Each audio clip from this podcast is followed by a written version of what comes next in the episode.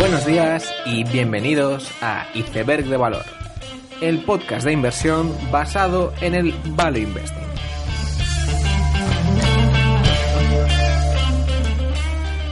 Bienvenidos los seguidores de Joel Greenblatt, bienvenidos a Iceberg de Valor. Para empezar, quería recomendar dos vídeos que me han parecido muy buenos esta semana.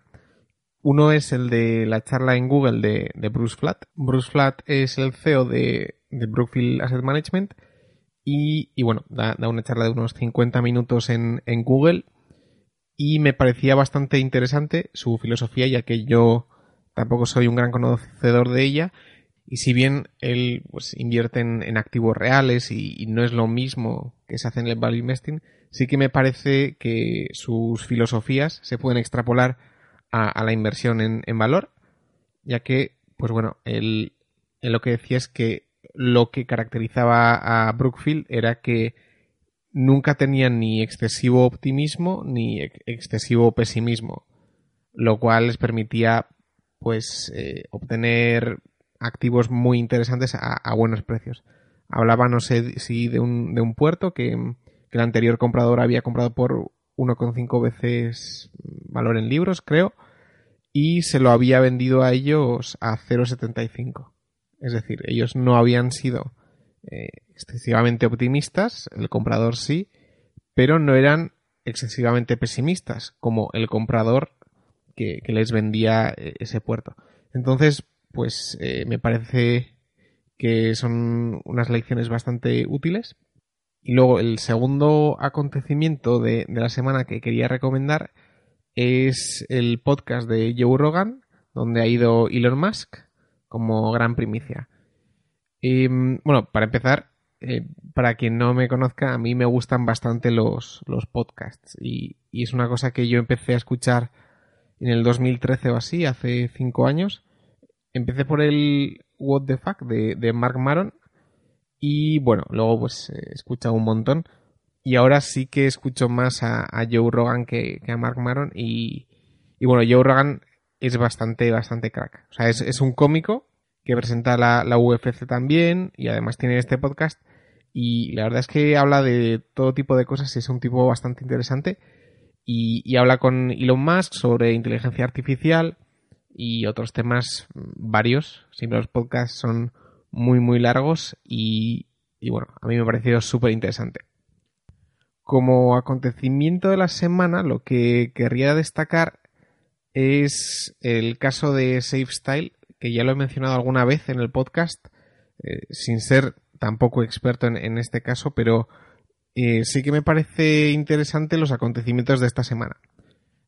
Como introducción, decir que SafeStyle es, es una empresa que instala bueno, ventanas y puertas ¿no? de, PVC y y bueno, si no me equivoco, tiene en su plantilla una serie de autónomos que van puerta a puerta y te dicen, pues, a ver si quieres cambiar las ventanas o las puertas de tu casa.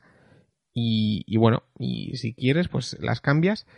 Y durante años, pues había crecido en un mercado que no es de alto crecimiento y había ido ganando cuota.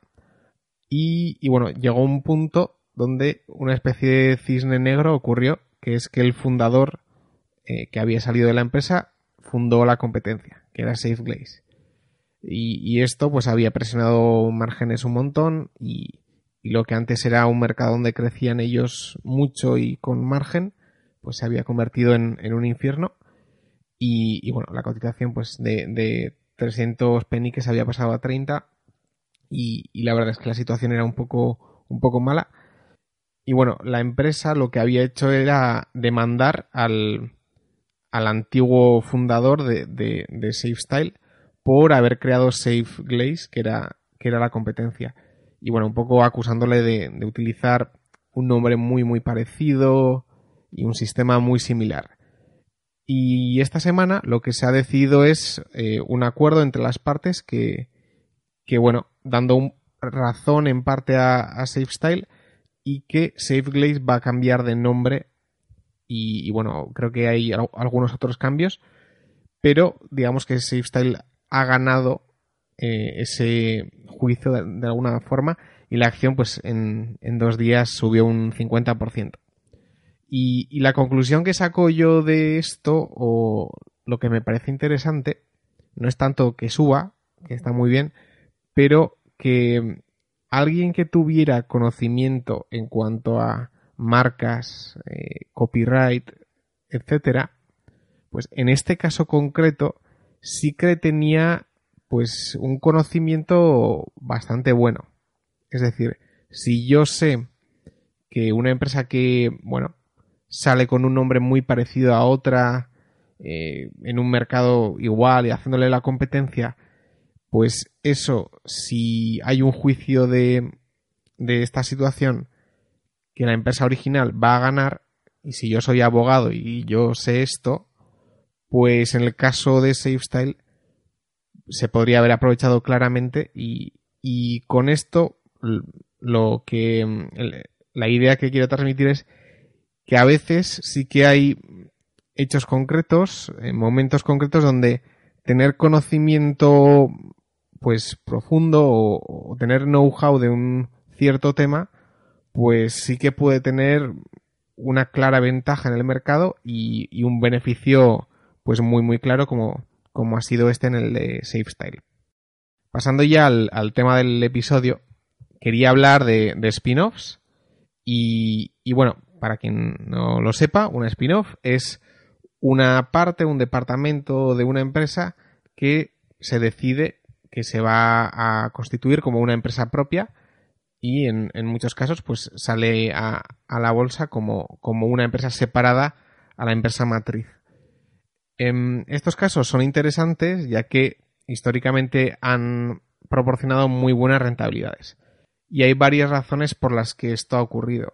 Pues porque el management está menos atado a la compañía matriz, porque y eso les permite estar mucho más alineados. Además, pues bueno, ocurren que hay vendedores forzados siempre en, en las spin-offs que luego hace que se revaloricen todavía más. Eh, muchas veces son empresas mucho más pequeñas que la matriz, por lo tanto no se les hace mucho caso, etcétera. Hay, hay una serie de factores pues, estructurales que hacen que, que las spin-offs sean buenas inversiones mm, en agregado o muchas veces al menos. Y a este respecto hay un libro bastante famoso que es el de Joel Greenblatt, You Can Be a Stock Market Genius, que, que habla de todo esto, de situaciones especiales, spin-offs, eh, fusiones, arbitrajes y, diferentes casos pues muy concretos y especiales. Y, es un libro muy, muy ameno y que me gusta bastante porque me gusta cómo, cómo escribe Joel Greenblatt y un poco para que se entienda la filosofía detrás de los spin-offs eh, voy a mencionar el primer ejemplo del libro que es el de Marriott y me parece el ejemplo paradigmático de la inversión en un, en un spin-off. Entonces, Marriott es una empresa relacionada con, con, los hoteles, es decir, bueno, todo el mundo conoce a los hoteles Marriott, pero en, en 1980 Marriott lo que había hecho era expandirse en el mercado de los hoteles comprándolos, o sea, haciéndolos, y luego eh, los intentaba vender a, otros para que los gestionaran y cobrar una serie de royalties a, esas personas. De modo que eh, Marriott, el Marriott original, quedaba como un negocio bastante ligero, ya que no tenían los hoteles y, bueno, eh, generaba mucha caja. Sin embargo, en este proceso de, construcción de muchos hoteles y, luego de venta y quedarse con los royalties, en 1990 había habido una crisis en el mercado inmobiliario lo cual pues le dejó en una situación un poco inestable con deuda por, por haber construido tantos hoteles. Entonces, para solucionar este problema de la deuda y, y ser un negocio muy mm, cargado de, activos, lo que se le ocurrió a Stephen Bollenbach, que era el cefo de, Marriott, era hacer un spin-off y básicamente era un spin-off de todo lo malo es decir, una spin-off con, con todos los hoteles y toda la deuda. De modo que quedaría el negocio limpio y, magnífico de, Marriott, o sea, ligero en, en, activos, eh, sin deuda, perfecto, Y por otro lado, quedaría eh, Host Marriott, que sería todos los hoteles con toda la deuda, eh, un negocio que crece poco a poco, es cíclico y, bueno, hay apalancamiento operativo, además de apalancamiento financiero. Bueno, entonces todo lo malo se iba a juntar en la spin-off que era Host Marriott. Y, Stephen Bollenbach iba a ser el CEO de, esta nueva compañía. Además, la familia Marriott iba a tener el 25% de, de, esta nueva compañía y además el Marriott International, que iba a ser la compañía de, los royalties y, todo el negocio ligero, le iba a dar un crédito a Host Marriott, que iba a ser el, negocio malo, digamos. Como uno se puede imaginar, cuando esto apareció en los periódicos, eh, pues todo el mundo estaba contento y, todos miraban a Marriott International. Claro, todo el mundo que compraba a Marriott al final lo que quería era los royalties y el negocio bueno. Sin embargo, lo que Joel Greenblatt veía y, lo que, de lo que estaba enamorado era Host Marriott. O sea, el, negocio malo con deuda eh, horroroso. ¿Por qué? O sea, ¿por qué le gustaba el negocio malo? Bueno, pues porque nadie querría ese negocio. O sea, eh, como él dice, o sea, es, ese negocio es residuo nuclear. O sea, nadie que sea accionista de Marriott va a recibir eso y se lo va a quedar. O sea, tienes eh, el 85% de tu negocio que son royalties, recibes un 15% de, de un negocio con deuda horroroso y la gente lo va a vender como si fuera uranio. Entonces, había varios factores que hacían de esta transacción algo muy interesante. Y, y la primera como he mencionado, es el tamaño. El, host Marriott, el negocio endeudado, era como un 15% del negocio total. Por lo que, em, bueno, si Marriott eran 2.000 millones, pues muchos fondos se verían obligados, ya solo por liquidez y tamaño, a vender host Marriott, porque, bueno, eh, si una acción es demasiado pequeña, no te interesa tenerla en cartera. Es decir, tienes a toda una serie de, accionistas de Marriott que van a vender la acción, o sea, una vez de, que la reciban. Y el punto 2, que, lo hace muy interesante, es que Stephen Bollenbach iba a ser el CEO de la compañía. Lo cual, o sea, digamos que, vale, la compañía es mala. Entonces, la persona que ha decidido eh, bueno, solucionar el problema de Marriott dividiendo la compañía en dos y, vamos, dejando Marriott International perfecta, bueno, pues a esa persona la vamos a mandar a la compañía mala. Sí, de verdad, o sea, tiene, tiene eso sentido. Pues parece que no, ¿verdad? O sea, admitiendo que la compañía no, no tiene gran calidad, pues no tiene mucho sentido que el cefo y que la persona que solucione todo, eh, bueno, pues se vaya a un negocio miserable que vaya a la bancarrota, ¿no? No, no, parece que tiene sentido. Además, la propia familia Marriott también tenía interés en, Host Marriott, porque tenía el 25% de, del ownership. Y, además, también les extendían un, crédito para, la supervivencia. Además de todo esto, el negocio de Host Marriott tenía una cosa que normalmente es mala, pero en este caso pues eh, puede ir a tu favor, que es que estaba muy endeudada. Entonces, cuando algo está muy endeudado, a nada que mejore un poco, pues bueno, o sea, a nada que mejoren los beneficios como el equity es menos importante, pues eh, bueno, se revaloriza mucho. Eh, bueno, al revés también ocurre, pero de eso mejor, de eso mejor no hablar.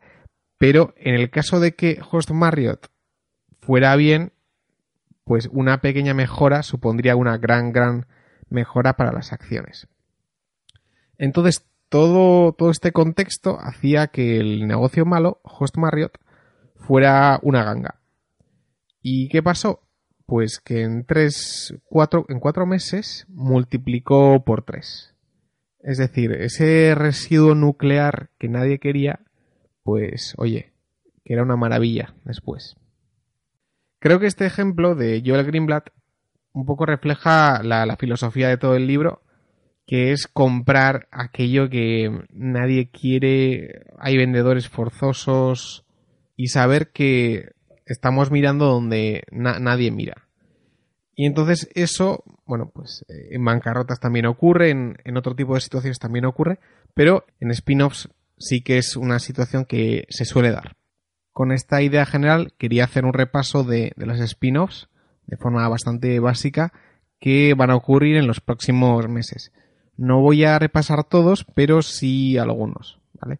El primero es el de Continental, que bueno, Continental tiene varias ramas, que una es la, de las ruedas, la que todos conocemos, y luego está eh, Continental Automotive y luego el Powertrain, es decir, eh, la, la división de tracción, que es con la que se va a hacer la spin-off hay que recordar que la división de tracción, pues, tiene que ver con, con todo lo que es el motor de, combustión, partes de, de, ese motor de combustión, eh, la transmisión y cosas similares.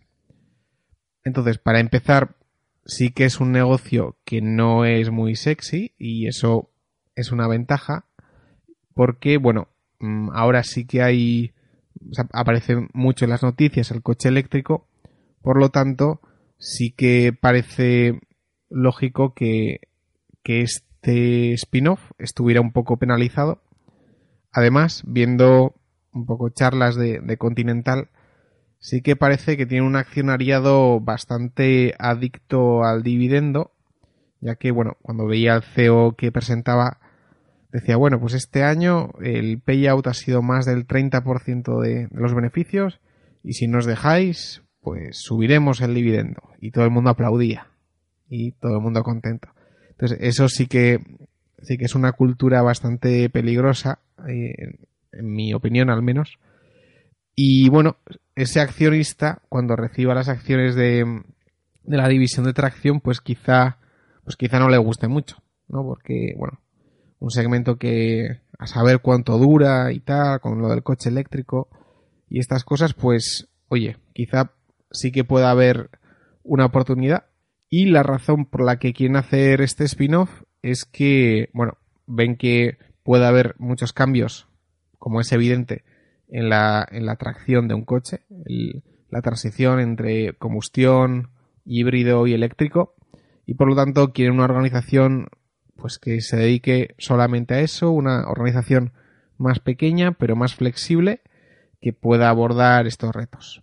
El CEO va a ser Andreas Wolf, que es, bueno, pues precisamente el, director de esa división ahora mismo. Así que nada especial por ahora. Y ellos esperan, pues, que sea una división que tenga unas ventas de un 8% eh, anualizado, un crecimiento del 8%. Y, y bueno, al final, la idea es que, si bien es verdad que mm, el motor de combustión va a ir más o menos a menos. Entonces, eso sí que ha hecho que haya una visión pesimista de este tipo de compañías.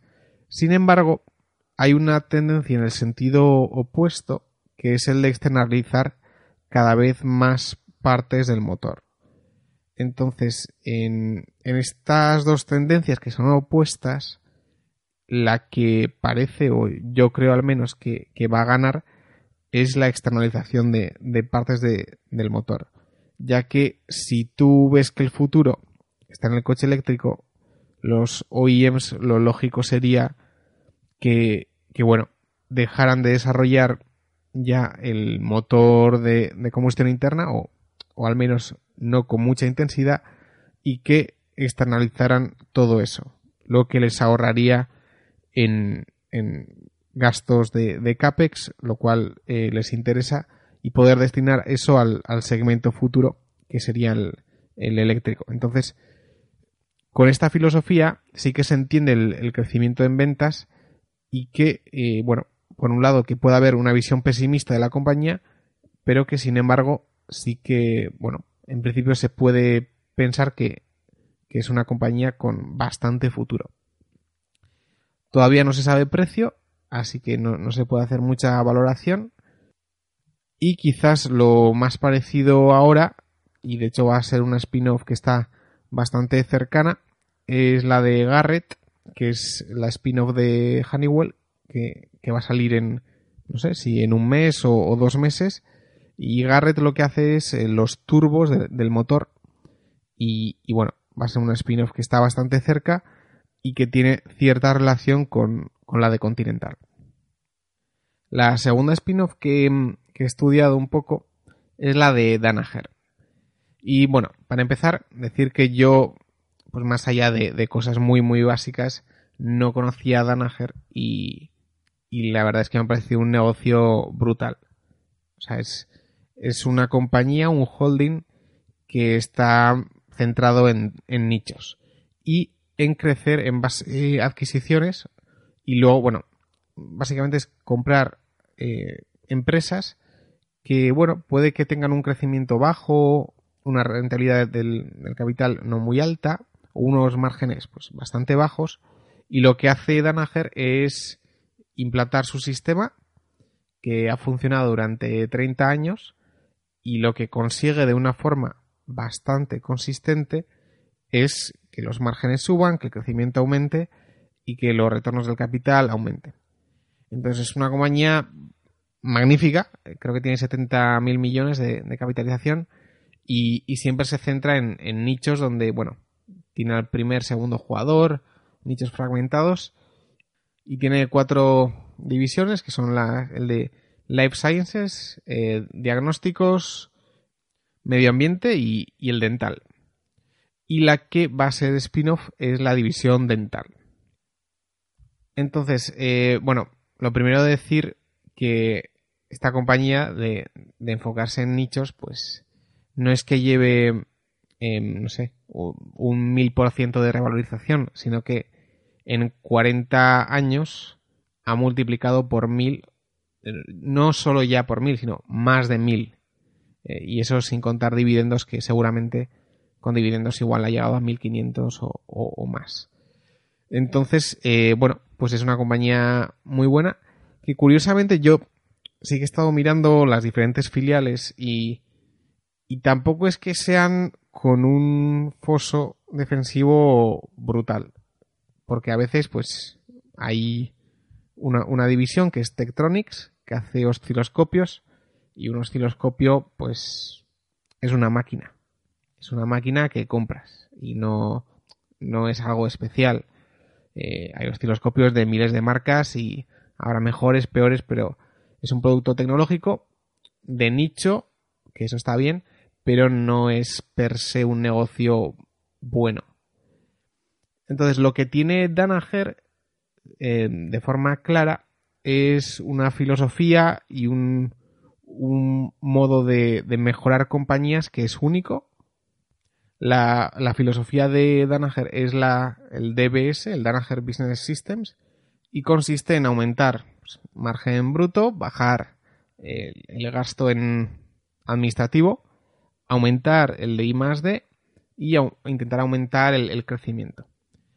Y bueno, intentar siempre eh, fijarse más en el flujo de caja libre que, en otra cosa.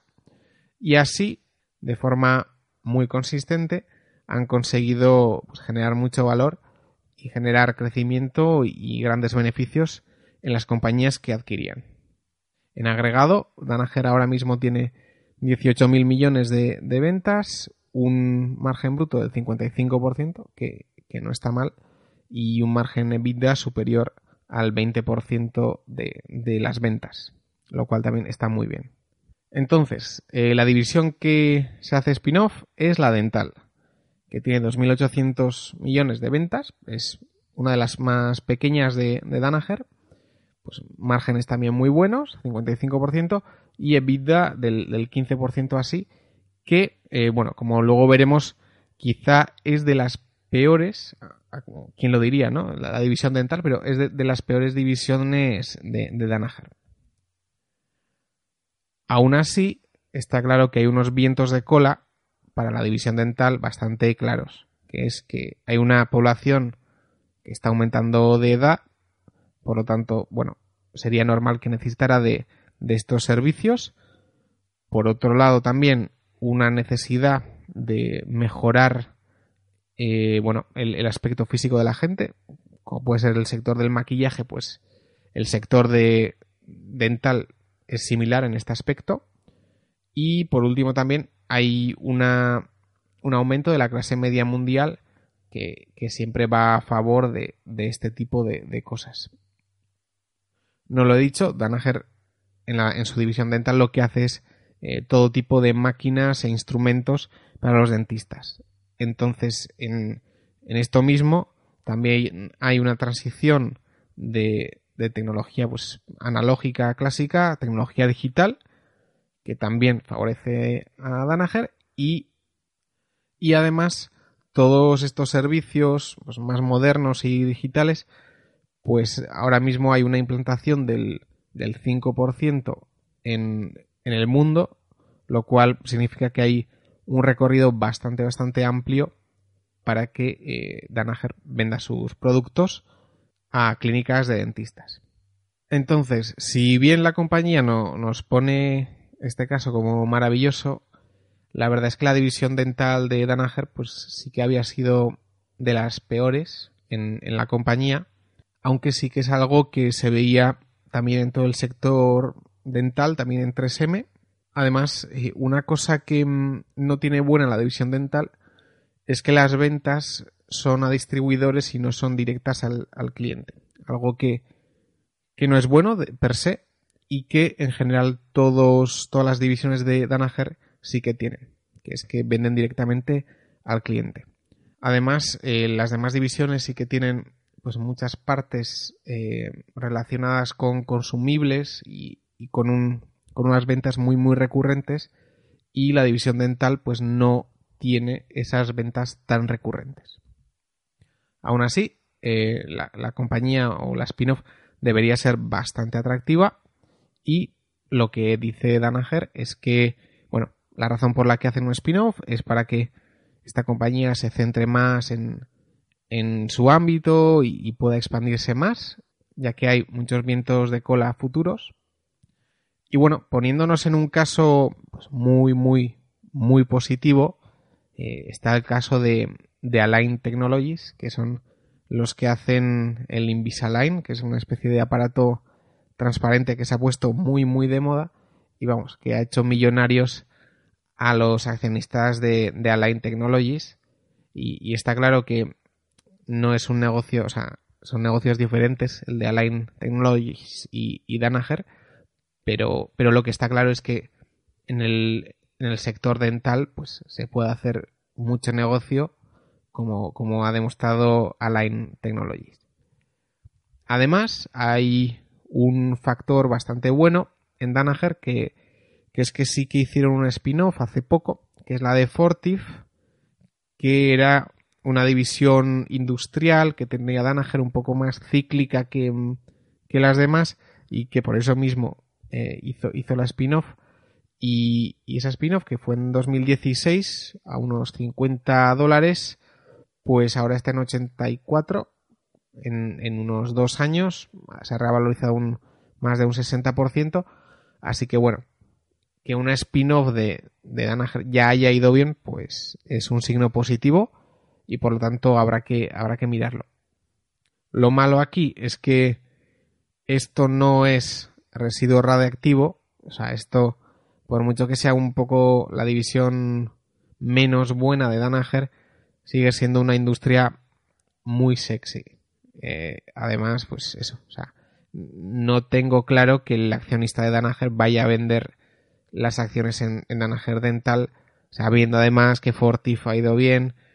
Bueno, pues no está claro, no está claro y, está bastante lejos de ese residuo radiactivo, pero pero lo bueno es que, es un sector muy bueno, las perspectivas futuras son muy buenas y además pues que el Danaher Business System, ese factor eh, diferenciador de Danaher, pues todavía tiene mucho que hacer esta compañía, ya que es la que menos margen tenía, por lo tanto hay bastante recorrido para mejorar.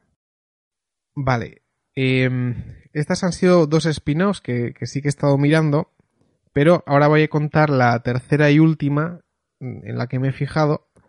Y, bueno, si, si buscabais residuo nuclear, aquí está. Está aquí en la tercera, porque me ha parecido un caso muy interesante.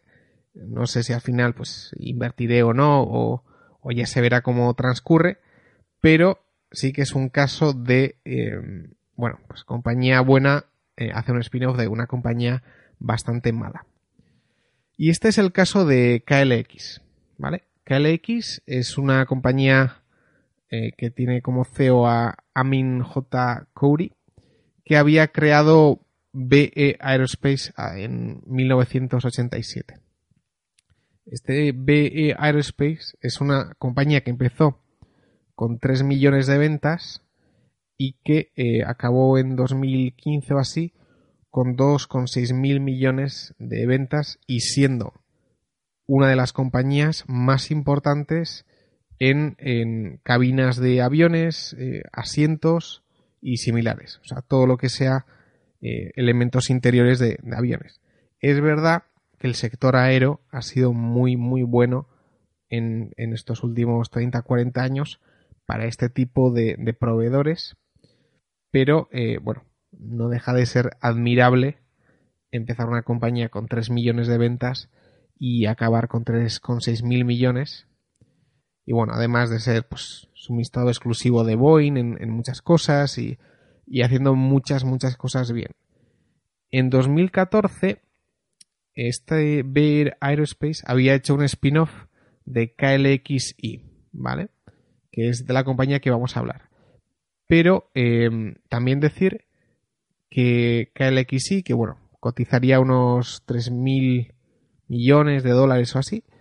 Em, luego estaba B Aerospace, que al final fue comprado por Rockwell Collins, que es una compañía también del sector aero, por 6,4 mil millones. Es decir, el, el, imperio que había formado Amin J. Khoury era, pues bueno, eh, casi de 9.000 millones, empezando de, la nada. Entonces, eh, el negocio original de, interiores de aviones queda vendido a Rockwell y queda KLXI en, en 2014.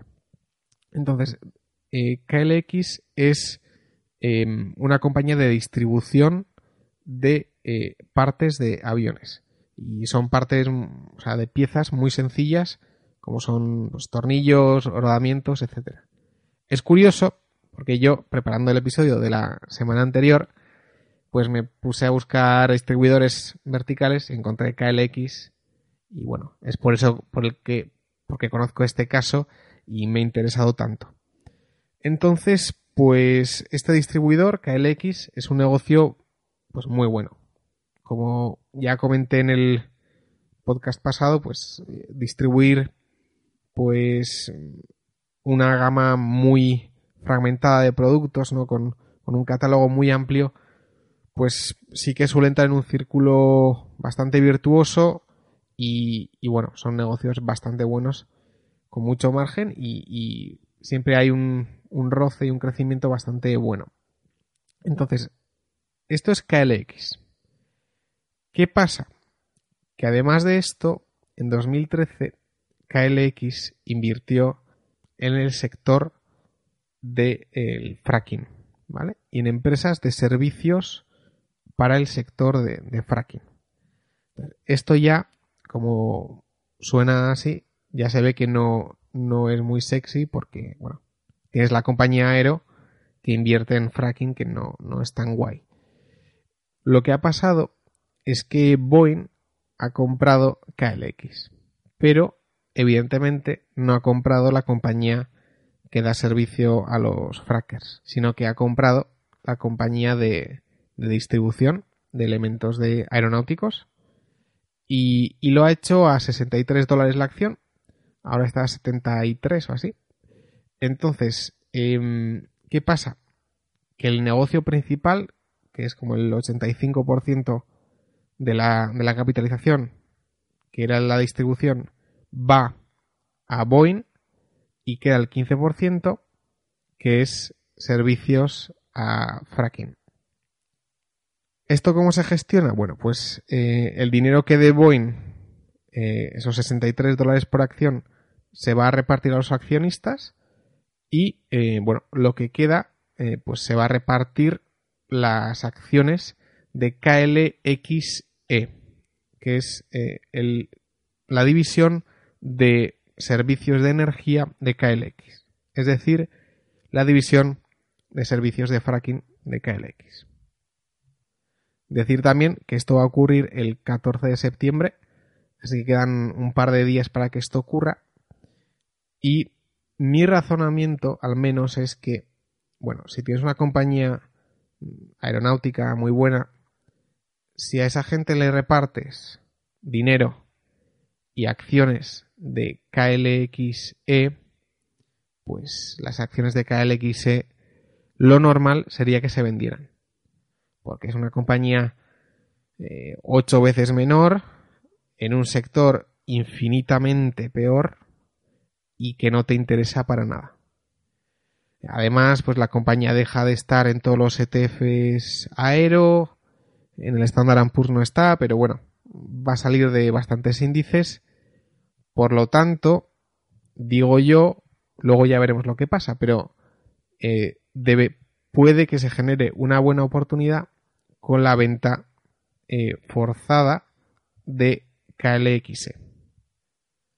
Además, ¿qué otros factores me gustan de esta spin-off? el factor que no me gusta está claro, que es el sector, que, no controlo nada de, de frackers, pero bueno, es precisamente lo que crea la oportunidad, ¿no? O sea, si, si fuera un sector maravilloso, pues no, seguramente no habría esta oportunidad. Sin embargo, em, lo bueno es que toda la directiva de KLX original, la, distribuidora, pasa a KLXE. ¿Vale? O sea que eh, este Amin Khoury que había fundado esa compañía que empezaba con 3 millones y acababa con 3.000 millones, ese señor va a ser el nuevo CEO de la compañía de fracking. Claro, eh, seguramente tampoco sepa nada o no sea muy experto en la materia. Y tiene 79 años y probablemente pues esté pensando en otras cosas. Pero bueno, no está mal que el CEO original de KLX con un track record pues maravilloso que esté en KLXE. Entonces, em, este es el caso. Es decir, una compañía aero eh, es comprada por Boeing, queda el sector de servicios al fracking. Y ya estamos, ¿no? ya estoy defendiendo una compañía que hace fracking cuando, bueno, sí que hay una narrativa seguramente cierta, seguramente cierta, de que el sector de fracking es horroroso. Y yo no digo que no, pero por otro lado, el, o sea, sí que puede ser verdad que los frackers mm, originales no, o sea, que el CAPEX sea mayor que, que la depreciación y que, bueno, no puedan tener flujo de caja libre. Eso no digo que no sea así. Sin embargo, las compañías de servicios, pues es posible que, bueno, si suministran a estas compañías, sí que puedan hacer algún beneficio. Em, a ver, está claro que si los frackers son un castillo de naipes, pues ese castillo de naipes si se cae, pues las compañías de servicios también pues no, van a ir muy bien. Aún así, eh, muchas veces se, se, critica el sector del fracking, pero lo que a mí me queda claro es que el fracking sí que ha sido una revolución tecnológica bastante importante y que ha revolucionado todo el sector energético. Entonces creo que esto sí es verdad y yo creo que mm, viendo las previsiones sí que va a ir a más en el futuro. Entonces, eh, KLX, ¿con qué sale? Sale con 50 millones de caja y em, además lo que es interesante es que todo el flujo de caja libre que se genere entre el 1 de mayo hasta la salida de, la spin-off, si ese flujo de caja es positivo, se lo lleva KLXE. Y si es negativo, lo tiene que pagar a, la compañía matriz. Y, y, con esto, lo que es interesante es que el primer trimestre la compañía pues sí que tuvo EBITDA positivo, pero el flujo de caja libre pues sí que fue negativo. Y ahí hay creo que varias trampas, porque si tú miras el guidance que daba la compañía en el 10K de 2017, decía que iba a haber un CAPEX de, de unos 65 a 75 millones entre el aero y, los frackers. Y, vamos, de ahí lo que sacas es que va a haber, pues como mucho, un 60 millones de, de capex de, de los frackers. Y, y, claro, luego lo que la compañía da en el guidance, o sea, en el 10, o sea, el, en cada spin-off hay un documento 10-12b que te explica todo. Te explica el sector, te explica cómo se va a hacer la spin-off. Y en este segundo documento, el guidance de CAPEX que daban era 80 millones. Entonces, eh, sí que creo, o tengo la sensación de que en ese documento se ha dado más CAPEX del que va a ser real. Y de hecho, cosas que han salido más tarde, creo que hacen pensar que será más cerca de 70 millones que, de 80. Pero bueno, lo que a lo que iba es que en el primer trimestre la compañía no tenía flujo de caja positivo.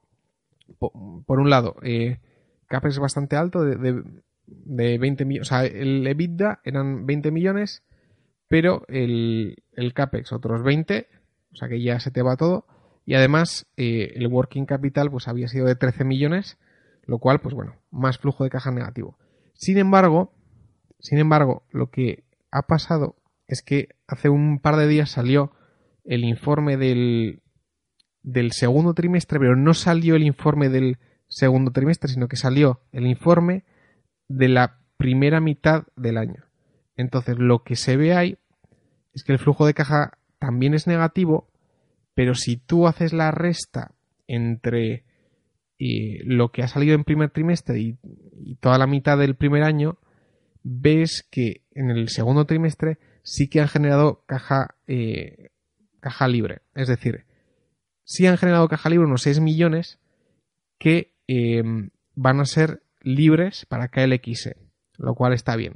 Y lo cual te dice que quizás en el primer trimestre, como ya sabían que iba a haber una transacción o algo, pues aumentaron el working capital, eh, bueno, eh, aumentaron también el CAPEX y bueno, así da la sensación de que, de que no genera flujo de caja libre cuando en realidad en el segundo trimestre sí que lo han generado.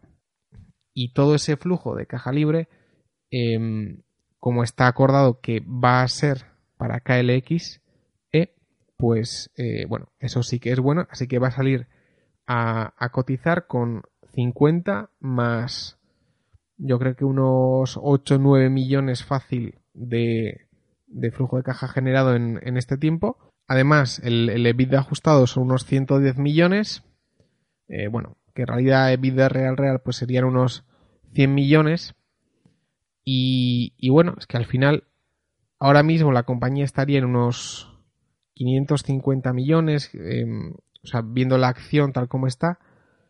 Entonces eso te quedaría 50 de caja y luego 100 de EBITDA, pues a, una, a cuatro y pico veces EBITDA, que es bastante barato pero yo, bueno, pues una compañía de servicio de, fracking tampoco, tampoco estoy dispuesto a pagar mucho. Pero, eh, oye, quizás con las ventas indiscriminadas de, mucha gente, si se ponen en 400 millones o 350 millones con 50 de caja, eh, con 100 de vida y, y, con flujo de caja positivo al menos, pues, pues bueno, es posible que pueda ser una transacción bastante buena. Además, es interesante que toda la directiva pues no va a cobrar sueldo, parece ser, o el sueldo son un dólares, dos dólares y trescientos mil dólares. Y, bueno, lo que la compensación va a ser más que nada con, acciones, lo cual también es positivo. Y esto es el caso de, de KLXE. Es decir, eh, compañía que, es un spin-off de un aero, una compañía muy, muy radiactiva, algo que nadie quiere, 10% de la compañía original, pero eh, la directiva se va a esta compañía, tiene acciones, o, al menos la compensación es en acciones, en un principio parece que no genera flujo de caja libre y que se va a endeudar, pero yo creo que no, y yo creo que hay cierta manipulación sí que ha habido y que, y que no va a necesitar endeudarse. Y que el EBITDA que genere igual son pues 100 millones y que va a salir con 400, 500 millones de capitalización. No tiene deuda además y, y bueno, al final las compañías del sector pues sí que cotizan un poco más caras. no, no es un sector maravilloso, pero si vamos a compañías como Superior, pues tiene un EBITDA de 400, capitaliza 1.400 millones y con la deuda que tiene pues se te queda que está como a unos 6 veces, 7 veces EBITDA, mientras que, que KLXE estaría a 4 veces. Y, y eso, tampoco he dicho muy bien lo que hace KLXE, porque bueno, son, es una compañía tecnológica que da servicio en, en el sector fracking, que es pues eh, todo lo que es tubos, perforaciones, problemas eh, que, hay que solucionar y obstrucciones. Y bueno, yo es que no tengo ningún tipo de análisis ni, ni de capacidad para decir que es mejor que otra. Así que bueno, lo que puedo hacer es un análisis básicamente cuantitativo, pero también analizando los incentivos de, la directiva, como, he comentado, y también pues posibles eh, variaciones o manipulaciones que haya podido haber en, esta salida a bolsa. Entonces, pues bueno, eh, veremos cómo va este caso. Todavía no ha salido. Así que si baja, pues puede ser una buena ocasión. Y si no, pues no, no me voy a ir triste a la cama, pues por no comprar una compañía del sector de fracking. Así que veremos lo que pasa. Y, bueno, con esto termino el episodio. Em, quería analizar un poco estas tres spin-offs. Ha habido bastantes más, porque ha habido también una de, Animal Health que, que, también me interesaba. Pero bueno, he analizado estas tres que también me han parecido bastante buenas. Y con esto terminamos. Espero que os haya gustado. Dadle like en iVoox, en YouTube.